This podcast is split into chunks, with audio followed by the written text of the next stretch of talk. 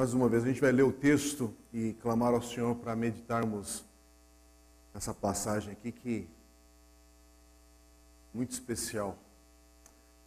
Filipenses 2, de 5 a 11. Vou ler na nova Almeida atualizada. Diz assim: Tenham entre vocês o mesmo modo de pensar de Cristo Jesus, que, mesmo existindo na forma de Deus, não considerou ser igual a Deus algo que deveria ser retido a qualquer custo.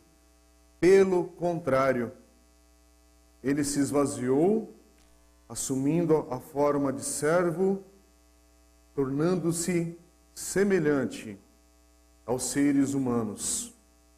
E reconhecido em figura humana, ele se humilhou, tornando-se obediente até a morte e morte de cruz. Por isso também Deus o exaltou sobremaneira. Ele deu um nome que está acima de todo nome, para que ao nome de Jesus se dobre todo joelho nos céus, na terra e debaixo da terra. E toda língua confesse que Jesus Cristo é Senhor, para a glória de Deus Pai. Amém? Vamos orar? Pai querido, vamos meditar nesse texto. Cremos que o teu Espírito inspirou a vida do apóstolo Paulo para escrever aos Filipenses, essa igreja em Filipos, e pedimos, Deus, que esse texto, o poder do teu Espírito Santo, fale ao nosso coração no dia de hoje. Vamos falar de Cristo, vamos falar de um texto, Pai, que, que é muito profundo, denso e necessário para a nossa vida hoje, para o nosso entendimento. Abre realmente, Pai, a nossa mente para compreendermos a grandeza do que está escrito aqui. E o Teu Espírito toque o nosso coração, nossas vidas, e que o Senhor tenha o nosso foco nesta hora. Aqueles que estão online, Pai, possam ter também concentração e atenção aquilo que o Teu Espírito e a Tua palavra vão ministrar nesta manhã. Cada um de nós a começar em mim. Em Cristo Jesus e para a glória do teu nome que oramos, em nome de Jesus. Amém. Amém. Irmãos, a gente vai meditar nessa manhã num texto que eu estou a semana toda meditando, pensando aquilo que a gente poderia estar falando nessa manhã. E eu tenho certeza que a gente está diante de um texto que nós não compreendemos na sua plenitude. Um texto que a gente pode ler, repetir diversas vezes a leitura, mas de fato há uma distância entre aquilo que está escrito aqui e aquilo que nosso intelecto, a nossa mente, nós como homens, mulheres, aí não importa a idade, crianças, jovens, adultos, idosos aqui. Mas é um texto que, para a gente compreender, é, eu não sei como explicar. Aliás, a gente canta, e daqui a pouco eu vou voltar nessa questão aqui, a gente canta esse texto diversas vezes, mas eu percebo o quão distante do significado desse texto a gente se encontra. Por favor, sem entrar em questões legalistas ou de expressões é, corporais, inclusive, quando eu estou falando isso, eu não quero rotular absolutamente ninguém, porque eu também estou me rotulando nisso aqui. Mas aqui é um texto, eu sei que quando a gente está aqui reunido como igreja, ou quando a gente está num grupo de oração, ou no grupo de estudo bíblico, quando eu estou no meu devocional sozinho e me deparo com ele, eu não consigo compreender a grandeza e a profundidade do que está escrito aqui. Aliás, hoje de manhã eu pedi durante a semana para o pessoal do louvor preparar algumas canções que exaltassem Jesus, que falassem sobre Jesus, e muitas vezes a gente canta canções que têm totalmente apontam direcionado para esse texto, inclusive. Aliás, se não me engano, no último domingo cantamos um texto que fala a letra em parte desse, desse, desse texto aqui de Filipenses. E eu percebo que quando a gente canta, e por favor, aqui eu não estou nem para ridicularizar, nem menosprezar, nem para diminuir a equipe do louvor ou a igreja que está cantando, louvando, interagindo. Mas, de novo, gente, aqui é um texto e a gente pode até falar, cantar. A gente está distante da profundeza dele. Distante. E se a gente compreendesse esse texto, esse texto entrasse de fato na nossa vida, no nosso coração, na nossa mente, na grandeza que está aqui, nossa forma de se manifestar, de se concentrar, de adorar o Senhor, seria diferente. E aí não estou falando da entonação da voz, da empolgação corporal, eu não sei nem como é que seria isso. E é tão distante que hoje eu tive que pedir ajuda para o Gabriel. Sabe quem é o Gabriel? Gabriel, filho da Paulo e do Samuel. Gabriel nem sabe que ele está me ajudando hoje, que o papai dele que foi lá pegou um item que eu precisava para auxiliar na mensagem de hoje que a gente vai refletir hoje nessa grandeza de Jesus. E eu pensei, o que a gente usa para ilustrar o que é a encarnação e o que é essa grandeza do Jesus que ressuscitou, que ascendeu aos céus e hoje tem um corpo que diz que é glorificado. Como é que a gente tenta pensar nisso? E o Gabriel não tem nem ideia de como ele está me ajudando hoje, porque eu fui atrás de outras crianças aqui da igreja, porque eu quero ler um texto, um clássico do C.S. Lewis, chamado Os Obstinados Soldadinhos de Chumbo. É um texto que eu queria ler com a igreja e espero não ser enfadonho nessa leitura, mas é necessário porque eu preciso de ajuda hoje dos universitários para poder é, auxiliar aqui na ilustração nisso. Ah, deixa eu mostrar aqui, né? Porque e o que que como é que o como é que o Gabriel está me ajudando hoje? Eu não tinha soldadinho de chumbo, não conseguia achar uma criança aqui na igreja que tivesse soldadinho de chumbo, porque os tempos mudaram. Mas aqui tem um Transformers, irmãos. E eu fiquei apanhando lá na, na sala antes de começar o culto. Ele me trouxe um Transformers na, no original como um caminhão, o Optimus Prime, o nome eu sei. Gente, para eu apertar o botão certo para montar, eu então fiquei com medo de desmontar e aí não dá certa ilustração. Que tal Optimus Prime participando hoje da mensagem desse domingo? Nunca imaginei que ia fazer isso num culto de, de domingo e vai me ajudar na mensagem. Porque o que eu queria que você imaginasse, esse boneco, se fosse possível, transformando-se num homem, não um Transformers, um carro virando um robô. Já pensou se fosse possível hoje esse boneco se transforma, virar um ser humano?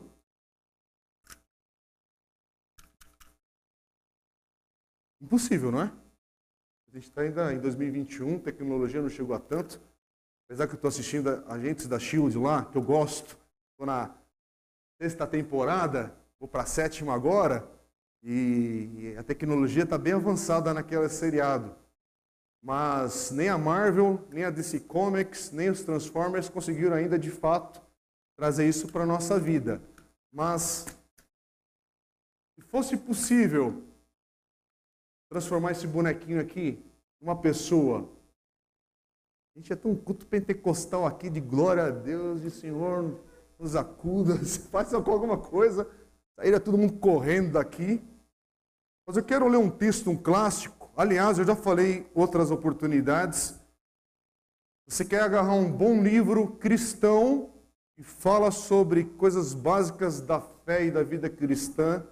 É considerado no século XX por um grupo de pastores, teólogos e cristãos do mundo todo, numa votação que teve na virada do século, ali no ano 2000 é, pela Christianity Today, a revista, uma das principais revistas cristãs no mundo todo, e eles elegeram esse livro aqui como a principal referência cristã do século XX.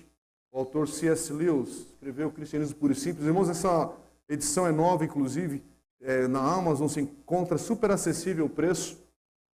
E aqui são as palestras, são falas que ele transmitiu durante a Segunda Guerra Mundial, a BBC, a rádio BBC de Londres, convidou o C.S. Lewis, que ele já era um professor de Cambridge, conhecido, tinha outros livros, havia escrito as Crônicas de Nárnia, e, aliás, as Crônicas de Nárnia ele escreve um pouquinho depois, mas já era conhecido os seus escritos e outros livros, ele ficou famoso pelas Crônicas de Nárnia, mas esse livro aqui são as falas dele durante a Segunda Guerra Mundial para encorajar os britânicos, aqueles que ouviam a rádio, com uma palavra de fé, uma palavra cristã de encorajamento.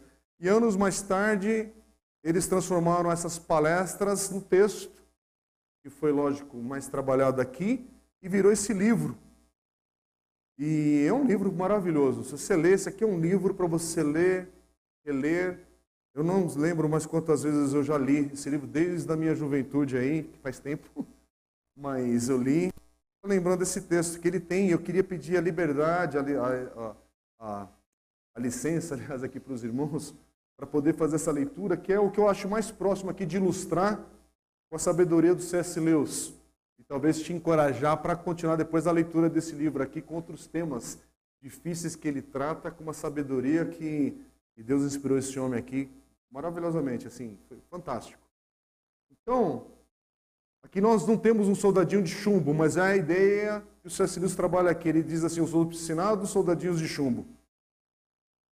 O Filho de Deus se tornou homem para permitir aos homens se tornarem filhos de Deus. Nós não sabemos, em todo caso eu não sei, como as coisas poderiam ter sido se a humanidade nunca tivesse se rebelado contra Deus e aderido ao inimigo. Talvez toda pessoa vivesse em Cristo e partilhasse da vida do Filho de Deus desde o momento do seu nascimento. Quem sabe a vida que chamamos de bios, ou vida natural, teria sido desenhada para dentro da vida que chamamos Zoe, a vida não criada, instantânea e imediatamente. Mas isso é pura especulação.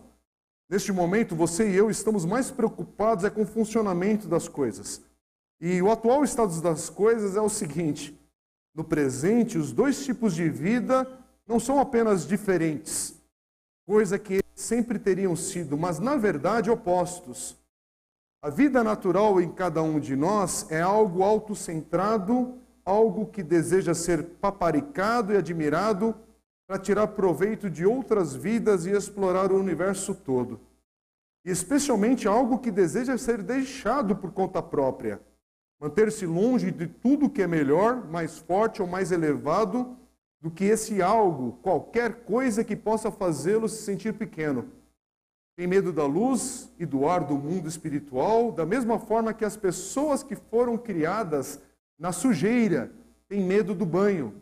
E de certa forma isso é assim, mesmo pois nossa vida natural sabe que se a vida espiritual encontrá-la, todo o egocentrismo e a vontade própria serão mortos e por isso vamos lutar com unhas e dentes para evitar que isso aconteça. Será que você já pensou, quando criança, como seria divertido se os seus brinquedos ganhassem vida? Bem, suponha que você realmente conseguisse despertá-los para a vida. Imagine transformar um soldadinho de chumbo em um homenzinho real. Isso significaria a transformação do chumbo em carne. Suponha que o soldadinho de chumbo não gostasse nada disso. Ele não está interessado em ser de carne. E tudo que ele consegue enxergar é que o seu chumbo está sendo desintegrado. Ele pensará que você está matando e fará tudo o que puder para impedi-lo. Em outras palavras, se ele puder evitar, jamais se transformará num homem. Não tenho como saber o que você teria feito com um soldadinho de chumbo desses. Mas o que Deus fez conosco foi o seguinte: a segunda pessoa em Deus, o Filho, tornou-se homem, nasceu no mundo como um humano de verdade, um homem real, de certa estatura, com cabelos de uma cor específica, falando uma língua particular e tendo um peso específico. O ser eterno que sabe de tudo, que criou todo o universo, não só se tornou homem, mas antes disso se tornou um bebê e antes disso um feto dentro do corpo de uma mulher. Se você quiser imaginar algo parecido, pense em como se sentiria caso se transformar em uma lesma ou um caranguejo. Pausa. Queria que você pensasse sobre isso. Pense você se transformando, eu quero usar essa palavra que eu acho forte, transformando numa lesma ou num caranguejo. Essa é a ideia da dimensão ainda muito distante do que é essa, esse ensino e o que a palavra fala sobre o que é Jesus ter se esvaziado, se humilhado. Continuando.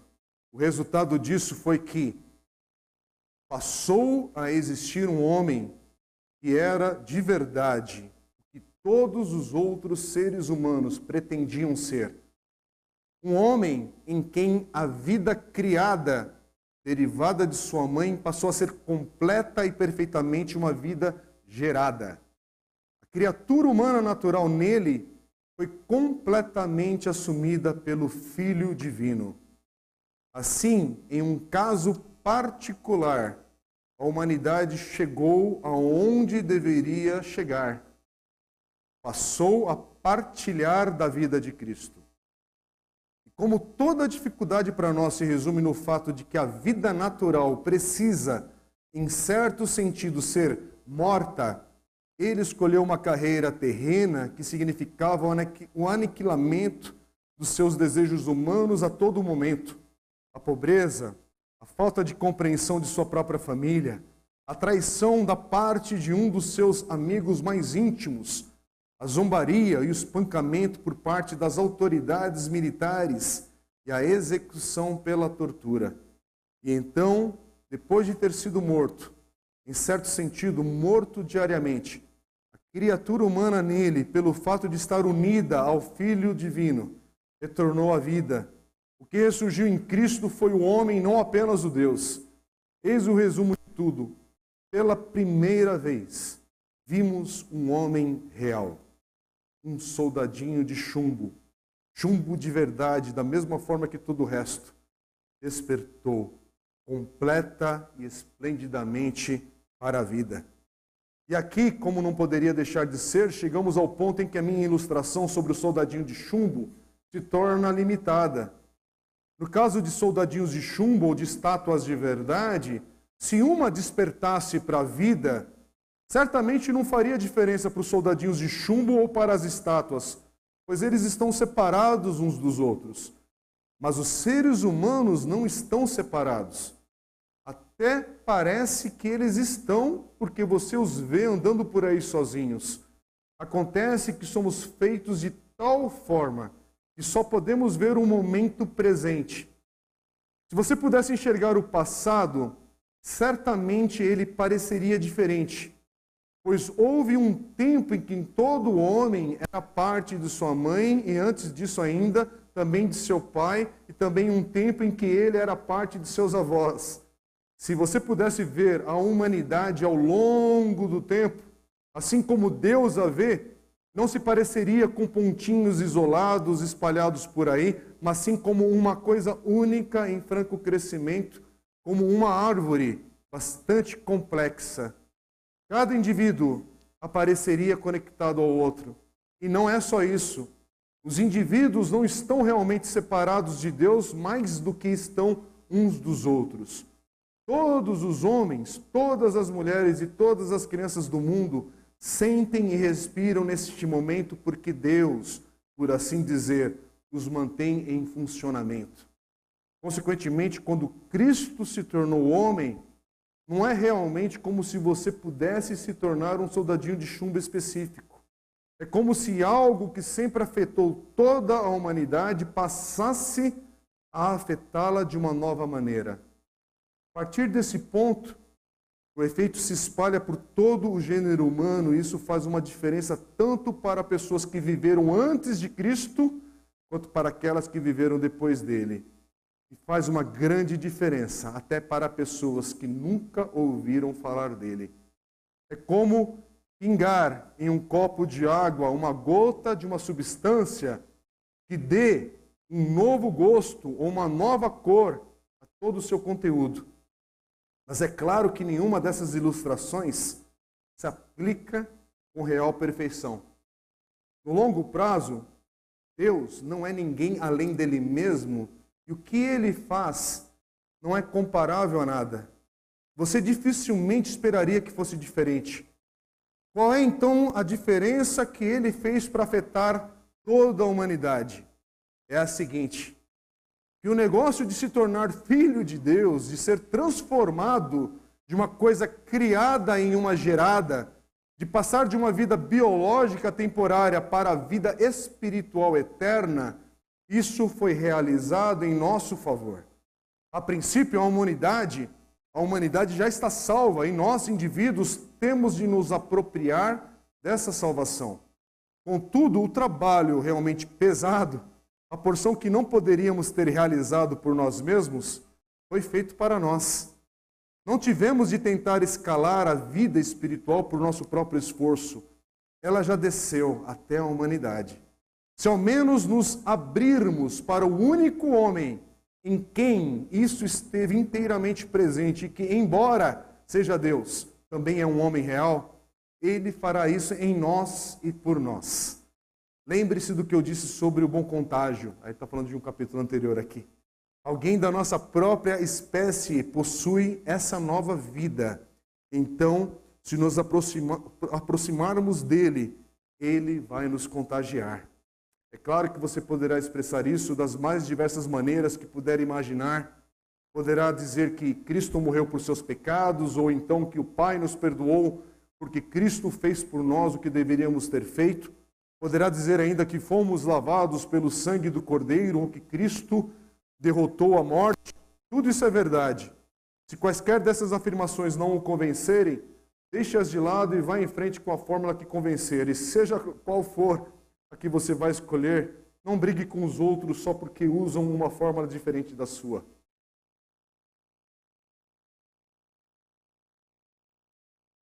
Falar sobre a encarnação. Blá, blá, blá, blá, blá, blá, blá, blá, blá. Sabe por que eu estou falando assim? Eu estou falando uma coisa que eu não compreendo. Como transformar um bonequinho de chumbo, um brinquedo, em gente, em vida. Irmãos, aqui é um texto falar o que é sobre Jesus ter se esvaziado. É melhor cair a ficha na, na eu ia falar na cristandade, né? nos cristãos do mundo todo, que inclui cada um de nós. Isso aqui é um assunto, por mais que a gente fale, a gente não compreende. A gente não compreende. Eu quero repetir esse texto agora de Filipenses versículos 5 a 7. Presta atenção. Tenham entre vocês o mesmo modo de pensar de Cristo Jesus, mesmo existindo na forma de Deus, não considerou ser igual a Deus algo que deveria ser retido a qualquer custo. Pelo contrário, ele se esvaziou, assumindo a forma de servo, tornando-se semelhantes semelhante aos seres humanos e reconhecido em figura humana. Irmãos, esse texto fala desse mistério que a gente tenta pensar, pensar, refletir, trazer para dentro da gente essa compreensão, mas é muito distante, é muito longe. E isso aqui eu estou falando para quem já é do Senhor, para quem é nascido de novo, para quem tem o Espírito de Deus, e ainda assim é muito distante a gente captar algo do que é Jesus ter se esvaziado, do que é Jesus ter suspendido, enquanto ele encarnou aqui, seus atributos divinos, o seu poder como Deus. Irmãos, isso aqui é grande demais imaginar o que é Jesus ter entrado nesse mundo sem pecado. Aliás, é, um, é, uma das partes que a gente não compreende, inclusive na, na Bíblia, nos Evangelhos, não relata a infância de Jesus, a gente sabe aquela ida até o, até o templo ali, onde ele vai e tal, mas não fala da infância, detalhes sobre a vida de Jesus. Então a gente não pensar nesse bebê crescendo, a gente estava falando de criança agora, acabou de nascer, a gente vê o Kids aqui. Então é uma dimensão, estamos dois mil anos já dessa história distante. A gente, por mais que pensa, fala que crê, e crê na palavra de Deus, mas a gente não absorve a grandeza do significado aqui. Essa é a distância de eu falar que esse boneco vai ter vida. Ou como C.S. Lewis usa essa expressão, é eu me imaginar me tornando uma lesma. Você imaginar a distância que é Deus se tornar homem. E é isso que o texto diz. Ele escolheu se esvaziar. Forma de servo. Servo aqui é a tradução da palavra escravo. Fazendo, versículo 7, fazendo-se semelhante aos homens, tornando-se semelhante aos homens. A NA fala, a NVI vai falar fazendo-se semelhante aos homens. Então, irmãos, eles estão falando de Jesus, o Filho de Deus, assumindo as limitações finitas do homem, da humanidade. E aí entra essa questão, ele é plenamente Deus, plenamente homem mas como plenamente Deus, mas ele não usa essa possibilidade para escapar tudo aquilo que aflige cada homem, cada mulher. Ele se tornou completa, verdadeiramente homem. É o que o versículo 8 também diz. Ele humilhou, tornando-se obediente até a morte e morte de cruz. Quando a gente fala de morte de cruz e o que Jesus fez, irmãos, aqui é um dos grandes motivos e razões de aquele que é nascido de novo tem para cada dia de sua vida louvar e adorar ao Senhor Jesus. É adorar o Senhor, é louvar, é ter uma alegria no coração de falar: Senhor, eu não compreendo a grandeza daquilo que o Senhor fez por mim, e pensar nisso, essa possibilidade, essa questão que a Bíblia fala. Deus andou entre nós como homem. Irmãos, a gente está falando é disso. Aliás, eu não sei se você percebe que estava falando de heróis né, no início, ou você tem um pouquinho. Toda a história da Marvel e DC Comics tem um fundo de salvação na história. Precisa de um salvador no contexto. Já, pensou, já parou para pensar nesse grito está na arte? Que está nessas coisas que o cinema apresenta, cada produção nova, em cada questão que a arte tenta transmitir, essa, esse grito por socorro que tem que apresentar um salvador. E quando um filme não tem um salvador, é porque se todo mundo sabe tem alguma coisa errada nessa história, vai dar mal. Por isso que tem um gênero de terror, tem um gênero de policial isso, aquilo, aquilo outro, mas a essência de qualquer história contada é que tem que ter salvação. Tem que ter amor. Tem que ter resgate. É a essência da narrativa da história, da humanidade. E aqui estamos falando do nosso Senhor. Jesus que se submeteu vir em resgate de cada um de nós desde a, desde a queda. Cada homem, cada mulher hoje passa por aflições. Eu tenho falado isso, irmão. Se alguém com dúvida dos sinais da queda, nada melhor do que o tempo que a gente está vivendo hoje. De ver tanto desgaste, tanta desgraça, tanta gente desesperada, tanta gente angustiada, tanta gente sem resposta. Pode ter dinheiro, pode ter sabedoria, pode ter conhecimento, pode ter um monte de coisa, mas tanta gente desorientada neste momento, precisando de um Salvador. E aí eu vou ler alguns textos bíblicos para você entender a grandeza do que Jesus fez por cada um de nós. 2 Coríntios, Paulo vai falar assim, 2 Coríntios 5, 21. Aquele que não conheceu o pecado, Deus o fez pecado por nós, para que nele fôssemos feitos justiça de Deus. Aqui é o Jesus, o Deus que se esvazia, que entra na história para sofrer a maldição da lei, que é a morte, como está escrito em Gálatas 3,13, que diz assim: Cristo nos resgatou da maldição da lei, fazendo-se Ele próprio maldição em nosso lugar, porque está escrito: Maldito todo aquele que for pendurado em madeiro. E Paulo vai dizer em Romanos também 6, 23, um texto clássico, conhecido de, da maioria aqui, porque o salário do pecado é a morte, mas o dom gratuito de Deus é vida eterna em Cristo Jesus, nosso Senhor. Irmãos, a mensagem do Evangelho é apontar para esse Jesus que se esvaziou para nos alcançar. Como é que esse boneco vai falar com a gente. Não consegue. É distante. Aliás, se fosse um poder divino, de fato, aqui, seria algo esmagador. Se Jesus tivesse vindo na sua glória para se revelar a cada um de nós, é por isso que há essa questão da encarnação, de se tornar homem, para nós ouvirmos essa, essa mensagem encarnada nele. Ele vem para levar os nossos pecados em seu corpo na cruz.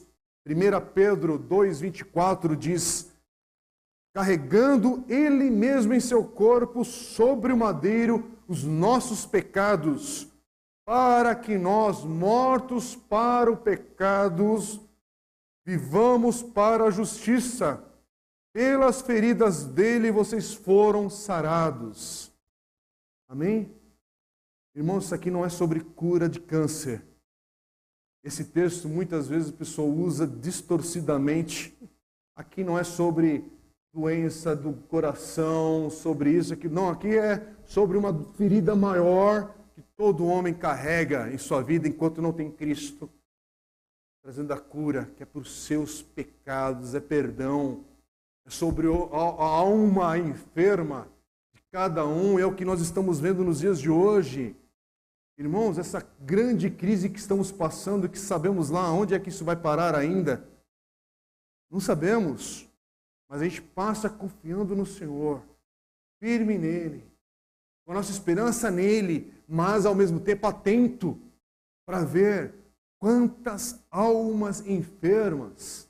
Sim, tem um Covid por aí, sim, há outras doenças que já estavam por aí também, a outras questões que já estavam causando uma desgraça na humanidade, mas agora veio para todo mundo. Pelo menos essa doença veio democraticamente para atingir todos, todas as classes, todas as regiões, todo mundo. Agora, uma coisa que ficou explícita é que a alma daqueles que não têm Jesus está enferma. Está enferma. E Cristo é essa resposta. Pelas feridas dele, vocês foram sarados dessa enfermidade da alma. Sim, irmãos, é lógico que o Senhor, pela sua misericórdia e graça, ainda hoje restaura o ferido, cura, levanta, faz milagres, um monte de coisa acontece. Mas você já percebeu que esse controle do que ele vai fazer não está nas nossas mãos. A gente coloca a nossa vida, ora se submete a ele e deixa ele agir. Mas sempre com esse olhar, sabendo que, Senhor, mas assim, a, a enfermidade mais grave da minha vida Senhor já levou sobre o Senhor. Irmãos, isso é o Evangelho. O Evangelho não é a gente fazer uma campanha agora. Irmãos, agora vou trazer aqui a carteira profissional aqui na frente. Agora traz o óleo da unção. Sim, muitas vezes, agora inclusive a gente teve que parar, já teve vários momentos aqui, a gente unge pessoas com óleo aqui, mas o óleo não é mágico. É apenas um simbolismo em obediência a um texto das Escrituras que diz para nós fazermos isso também, crendo que o Espírito de Deus, a soberania do Senhor, age. E nesse momento é um ato de nós amarmos, de nós abençoarmos uns aos outros. É isso que a gente faz aqui na igreja, irmãos. A gente não controla o poder de Deus para cá, para lá. Isso é mágica. Isso é macumba gospel. É sério. É você querer controlar, descobrir qual é a Bíblia que eu coloco em cima do painel do carro e meu carro não é mais roubado. Ah, irmão, vai fazer isso lá na Cracolândia. Faz o teste lá. Em uma semana você vai descobrir se precisar de uma semana. Deixa lá. Falo aqui na igreja, irmãos, eu não falo de zombaria, eu falo por causa de uma questão da vida. Cadê os grandes apóstolos no Hospital das Clínicas orando pelas pessoas que estão com Covid, entubadas? Cadê a turma ungindo? Você vendo lá o pessoal se levantar. Cadê? Cadê a câmera de televisão filmando isso? Você tem que fazer perguntas para justamente questionar algumas coisas que são feitas em nome do Senhor e que são aberrações, que provocam escândalo a Cristo e a sua igreja. Mas, por outro lado, isso não pode criar em você uma casca dura, te brutalizar, e aí você está com familiares enfermos, um filho acamado, o pai desenganado pelos médicos. Isso te tira a esperança de você vir aqui à igreja e orar, e apresentar a vida de alguém que te importa, ou a sua própria vida, e interceder, porque esse é o nosso papel em Cristo. Termos amor, compaixão, servir. E nós não somos solucionadores de problemas, mas nós apontamos para a esperança. Nós apontamos para aquele que é a resposta. Para o angustiado, para o aflito, para o enlutado. E Jesus manifesta nessas oportunidades que é através da sua vida, do teu testemunho, do seu amor, da sua integridade. Sabe aquela situação? Você está na UTI do hospital, aí você tem uma família tem dois pacientes ali. Aliás, não, pode pegar um, um mesmo paciente, família ali ao redor daquela pessoa acamada, nos últimos minutos de vida. Parte da família está louvando ao Senhor. Senhor, obrigado pela vida do meu pai, do meu avô, dê o nome que, que se encaixar. Obrigado, porque o Senhor sentou até aqui. Obrigado porque ele cumpriu seu propósito, a sua vida, a sua jornada está glorificando a Deus naquele momento de dor. E você tem o outro lado da família. Ah, por que o senhor não age? Ah, vamos jejuar, igreja. Não vamos deixar ele morrer. Ah. Você já viu essa cena?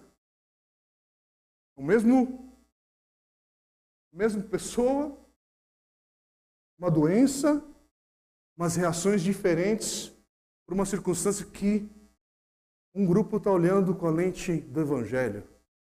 O outro está olhando com uma lente que está distorcida alguma coisa. Eu não sei explicar o que, que está distorcido. Meu papel não é esse. Tentar explicar porque aquele irmãozinho está desesperado, está olhando assim. Eu não sei. Mas eu preciso, nesse momento, ter a oportunidade de trazer Cristo. Trazer um olhar e falar assim: olha, Todos nós aqui vamos, a princípio, experimentar essa primeira morte. Mas o que Jesus promete em Apocalipse, quando você lê ali nas cartas às suas igrejas, é que há uma segunda morte e ao vencedor, ele vai dar a vida eterna. Ao vencedor, aquele que permanecer em Cristo, aquele que é do Senhor, a segunda morte, você não vai experimentar. A morte eterna, não. Mas a primeira morte é a maneira de você chegar ao Senhor. A primeira morte é a forma que você está com Cristo. E alguns, alguns vão experimentar algo que a gente também não, não sei explicar. Não passamos ainda por esse dia. Como é que eu vou explicar algo que não dá para entender? A palavra de Deus diz que tem o dia do Senhor, que o Senhor virá buscar a sua igreja e o que a palavra de Deus nos ensina é viva preparado para esse dia. Viva com o coração pronto para estar com o Senhor. Se é o final dessa semana, se é o final desse ano. Aliás, que tempo que nós estamos passando que temos que viver todos atentos. Porque de fato a gente está vivendo uma circunstância de uma enfermidade e outras coisas que estão por aí também que a gente não sabe tanto da política, quanto da economia, quanto das desgraças que estão no nosso entorno. A gente não sabe quando, ah, Covid, Covid, Covid, você sai na rua é atropelado.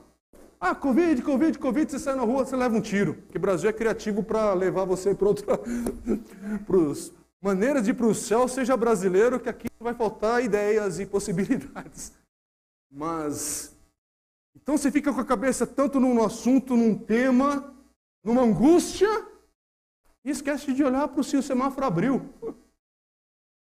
Esquece de ver os perigos da vida no teu entorno, da atenção para a vida. Mas o que, que a palavra de Deus fala? Fala para você viver motivado ou movido pelo medo? Ou fala para você caminhar pela fé e não com a estupidez? Fé e estupidez é outra coisa. Caminhe pela fé com a esperança no Senhor. Mas caminhe. O medo não te paralisa, o medo não te congela. Agora, você vive falando, Senhor, não sei como vai ser. Mas o que eu sei é que hoje eu estou em Cristo, e Paulo vai falar nas suas cartas, e a gente vai ver mais adiante em Filipenses, para a gente perseverar, permanecer no Senhor, trabalhar a sua salvação. É algo que é doido de pensar, né? Sim, somos salvos, mas ao mesmo tempo ele fala: trabalhe a sua salvação. Em outras palavras, é continue firme. Continue nessa caminhada até o dia do Senhor. Se é aqui, se é acolá, como é que vai ser? Se a gente vai passar do ano que vem, eu não sei, mas viva preparado, viva pronto. Agora, a grande enfermidade do teu coração já foi solucionada? Porque a grande enfermidade daquele que não está em Cristo chama-se pecado Chama-se, a palavra de Deus fala que você está morto.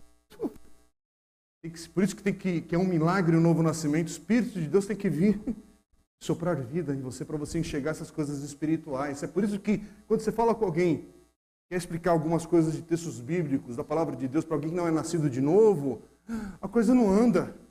Não anda. Agora, o que João diz. João, no seu Evangelho, capítulo 1, versículo 29, quando João Batista vê Jesus e fala o que? Eis o Cordeiro de Deus que tira o pecado. Ele já veio. Ele já venceu. Ele já cumpriu. Ele já te perdoou. É por isso que esse perdão entra a parte de confia no Senhor. Entrega o teu caminho ao Senhor, confia nele e o mais ele fará. Diz o Salmo. Então, irmãos, a gente está vivendo dias que confiam no Senhor. Esse Jesus que se esvaziou da sua glória, uma forma de servo. Essa é a grande demonstração do amor de Deus para cada um de nós, a cruz, Gólgota. Aliás, é o que Apocalipse, capítulo 12, se eu não me engano, vai mostrar. É a grande batalha que já foi travada. Já foi travada e já foi vencida. É quando Jesus veio, esteve aqui encarnado, entregou sua vida na cruz, ressuscitou e ascendeu. A luta foi travada. A vitória já foi conquistada. Agora a gente está no, no aguardar o grande dia do Senhor. Por isso que João 6,37 também vai dizer assim: todo aquele que o Pai me dá, Jesus falando, ele virá a mim, e o que vem a mim, de modo nenhum o lançarei fora. Mas morreu de Covid. Estava no Senhor, não se perdeu. Ah, mas teve um infarto fulminante. Mas estava no Senhor, a sua vida não foi em vão. Ah, mas teve não sei o quê, um tiro, isso. Olha, a tragédia, ela nos afeta. Ela dói, ela nos deixa perplexos. Eu não estou, por favor, menosprezando esse tipo de dor na vida de ninguém até porque eu já perdi gente querida em tragédia. Coisa que nos pegou de surpresa, mas ao mesmo tempo, eu estava em Cristo. E a gente está na contagem regressiva desse reencontro. Irmãos, única, entre aspas, religião, ou única palavra onde você vai encontrar uma esperança sobre esse reencontro com pessoas que você amava de fato. É o Evangelho de Jesus. A gente chora, a gente entra num processo do luto e um monte de coisa, mas ao mesmo tempo fala: está chegando o dia do reencontro. Está chegando um dia de estarmos a eternidade na presença do Senhor. Há esperança. para aqueles que hoje estão com o coração enlutado, endurecido hoje por causa de tanta coisa. Mas, irmão, fica firme. Paulo está falando aqui que é, é o esforço do apóstolo Paulo, escrevendo e tentando resumir aqui nesse texto, nessa carta, sobre essa grandeza do que Jesus fez. Lembra que semana passada eu comentei que esse texto, desde o versículo 1, é um grande texto sobre o que é ser humilde. E o grande exemplo de humildade é Jesus. E Paulo está apontando para aquele que é o maior exemplo, não tem ninguém maior do que Jesus para mostrar o que é humildade. O que é caminhar e falar: Senhor, o Senhor fez tudo. O Senhor fez tudo. Ninguém absolutamente ninguém tem como falar que se humilhou mais do que Jesus. Ninguém tem como falar que começou tão alto e foi tão baixo quanto Jesus. Ninguém abriu mão de tanta coisa quanto Jesus fez por mim e por você. É por isso que João também, João 15, 13, diz assim: Ninguém tenha maior amor do que este, de alguém dar a própria vida pelos seus amigos. E é por isso que Paulo está exortando aqui os irmãos de Filipenses. Irmãos, lembra? É igreja debaixo de luta. Estão correndo risco de, de, de vida ali, de morte real, concreta. É perseguição por causa de Jesus, por causa de Cristo. Mas aí Paulo fala: olha, olha para Jesus. Olha o que Cristo fez por mim e por você. Olhe o que Jesus se humilhou, que ele abriu mão, do que você está abrindo mão. Irmãos, por questões tão pequenas o nosso orgulho se manifesta, fala a verdade. Por questões tão pequenas o nosso eu vem à tona por causa de assuntos bestas. Aliás, por causa de assuntos bestas, as pessoas saem de igrejas, por causa de assuntos bestas e triviais, casamentos desmoronam. É, porque ninguém acorda, vai dormir de noite e no, no manhã seguinte está separado. É por causa de um monte de coisa que vai minando nessa estrada. E vira uma muralha. E aí vira um treco, e o orgulho vai caminhando por essa muralha. Tanto nos relacionamentos pessoais, nos relacionamentos entre irmãos e irmãs, igreja e família, entre marido e mulher, pais com filhos que vão se distanciando. Quando você vai ver, é orgulho, orgulho, orgulho. Irmãos, dois anos dessa crise, o nariz está empinado ainda. Dois anos dessa crise e não mudou na tua estrutura.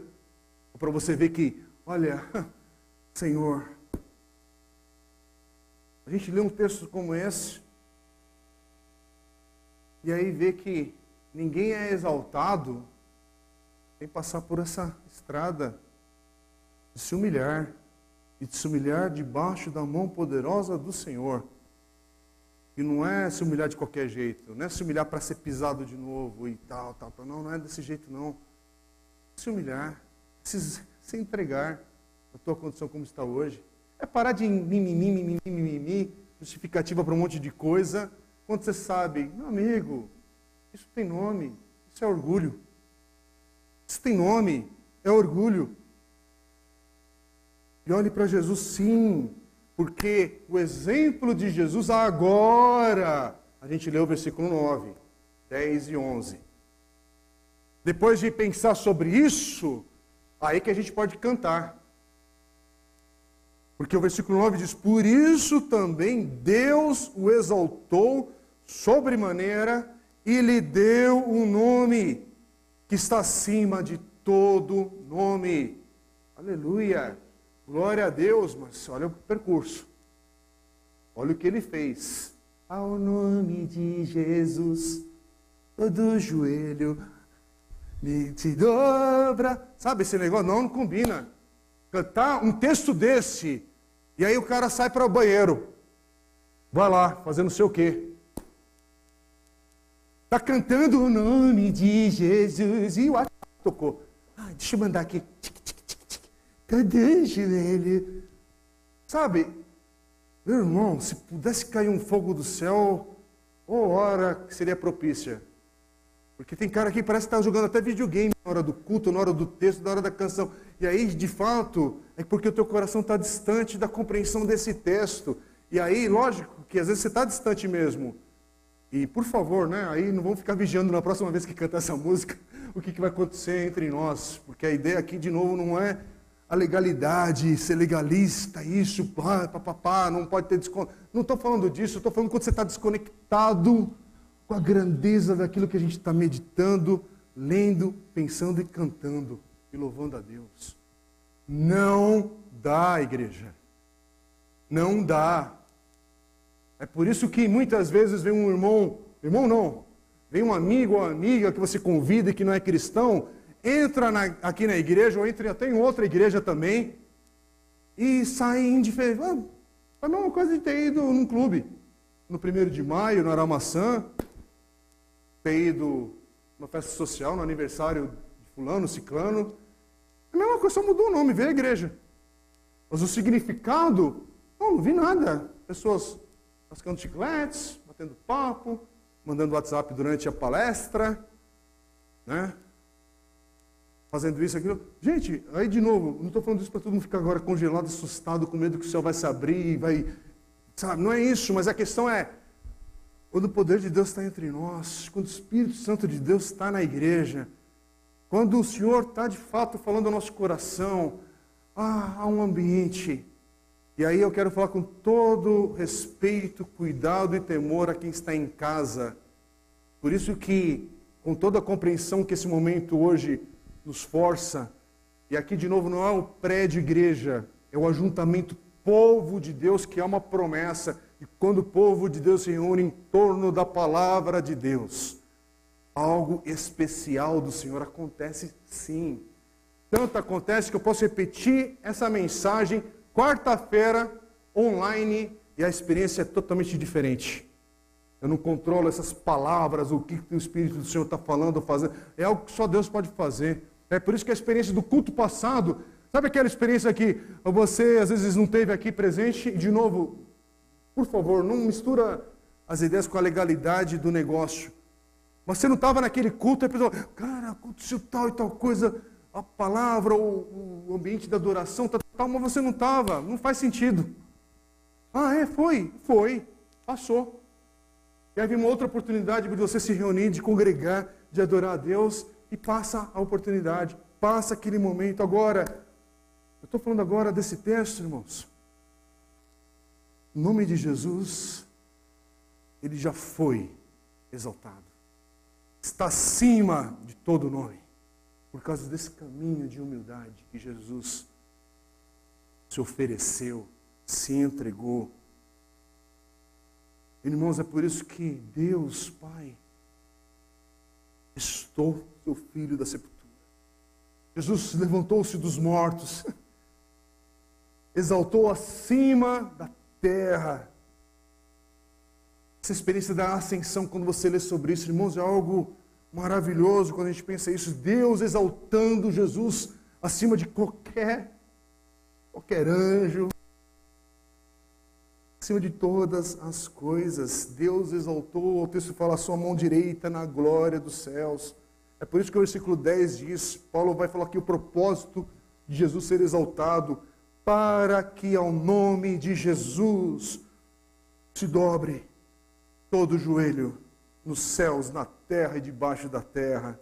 Toda língua confesse que Jesus Cristo é Senhor para a glória de Deus Pai. Irmãos, de biquinho ou com alegria, mas todo joelho vai se dobrar diante de Jesus. Todos os faraós que passaram nessa terra se dobrarão diante de Jesus. Todos os Herodes que passaram, todos os grandes reis se dobrarão diante de Jesus. Todos esses grandes ditadores da humanidade que infligiram mal por séculos e séculos e séculos se dobrarão diante de Jesus. O crente se dobrará com alegria, mas muita gente se dobrará porque terá que se dobrar. Eu estou falando aqui porque está na palavra do Senhor isso. Eu não estou falando aqui para a gente agora, tá vendo?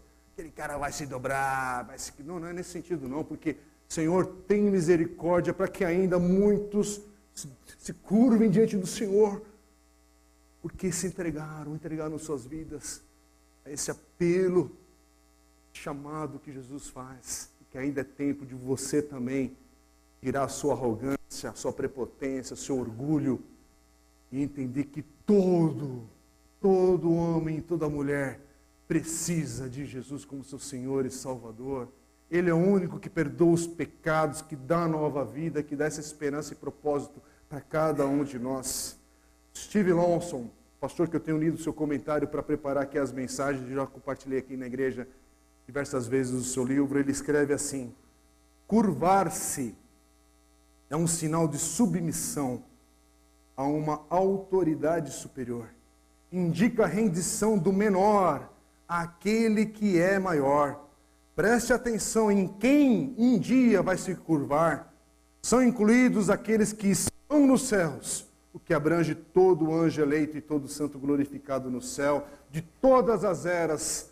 Também engloba os que estão na terra, todos os desta vida, tanto resgatados como rebeldes, e Satanás que ainda que anda pela terra como um leão que ruge, 1 Pedro 5,8, e inclui também todos os que estão debaixo da terra, uma referência às almas condenadas, já presas e espíritos demoníacos, já entregues ao abismo do inferno, assim como Cristo é exaltado por Deus, também o seu nome será exaltado. Aleluia. Irmãos, Jesus é o nome do nosso Senhor na terra. Cristo é o seu título messiânico. Esse é o meu convite para você, que se Jesus Cristo seja o Senhor e Salvador da sua vida, nesse dia, neste agora, você possa afirmar isso. Senhor Jesus é aquele diante do qual todo joelho se dobrará, toda língua confessará.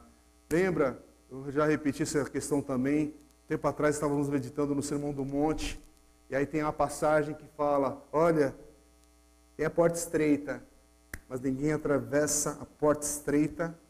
Aquela porta estreita que diz o texto ali no Sermão do Monte, que leva à vida se não se entregar ao senhorio de Jesus. Por quê? Porque o Sermão do Monte não é a nossa lista de regras éticas cristãs, não, aquilo lá é o texto para aquele que é nascido de novo viver para aquele que está em Cristo viver, porque só pelo Espírito de Deus que a gente consegue viver aquilo, pela graça e misericórdia dele a cada dia. Então hoje, meu irmão, eu não sei como é que está o teu coração. Teu coração ainda tem dúvidas. Dê um passo sim de fé, confia no Senhor. Começa uma nova vida, uma nova experiência de vida. Talvez você ainda não viveu. Teu coração hoje está bagunçado por, você sabe dar nome, por causa disso, daquilo, daquilo outro. Mas hoje, ó, alinha o foco, dá uma chacoalhada aí, faz uma limpeza nesse software, hardware que está confuso, bagunçado, faz um upgrade pela palavra de Deus e ajusta as coisas naquilo que a palavra de Deus nos fala e afirma. E olha para o Senhor Jesus e aprende a exaltá-lo, a confiar nele, nesta e em qualquer que seja a circunstância que a tua vida está passando e vivendo hoje. Confia no Senhor, porque vai chegar o dia. Eu quero estar naqueles que vão fazer isso com alegria, um regozijo, regozijo no coração, de celebração.